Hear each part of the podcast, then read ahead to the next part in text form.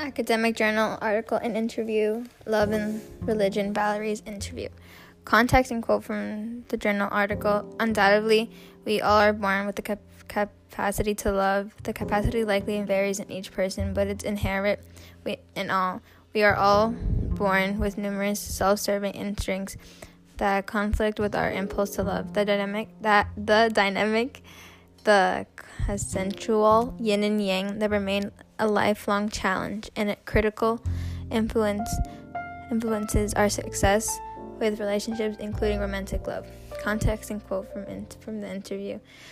In this interview, Valerie talks about love and what she thinks about it and if religion affects her. One thing that that we related to was when she talked about our church and if we want to go on dates, we would have to go with married couple that are disciples and they would have to come with us on a date and we couldn't get to get to know our significant other or partner on a more deeper level.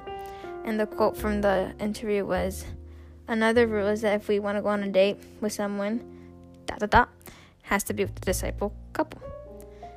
Analogy from this interview in the interview, Valerie explains several rules that she doesn't like about her religion and the rules it has when dating someone. In our church, she feels she feels judged and criticized if you don't follow the rule. Each gender has no- has norms too that they need to follow. Our church, I feel personally, is a big is big on patriarchy. They're very old styled. I say it's a very toxic. It's a very toxic for a church. This connects with Valerie's interview because she mentions that she that we should all have the chance to fall in love because we're all worth it and we all deserve it. Analogy number two interview to interview. And Natalie's and Valerie's interview. Context and quote from the interview. In the interview, Natalie talks about her opinion on religion and how it has affected her personally and what she likes and dislikes about it. Quote from the interview The holding hands gets me mad. Natalie said that Natalie said this and it connected to what Valerie s- said in her interview because they both relate to this on a more personal level. Context and interview from the Valerie's. In this interview, Valerie talks about love and what she thinks about and if it affects her. One thing about the church, our church, is that if we want to go on dates, we would have to go with a married couple.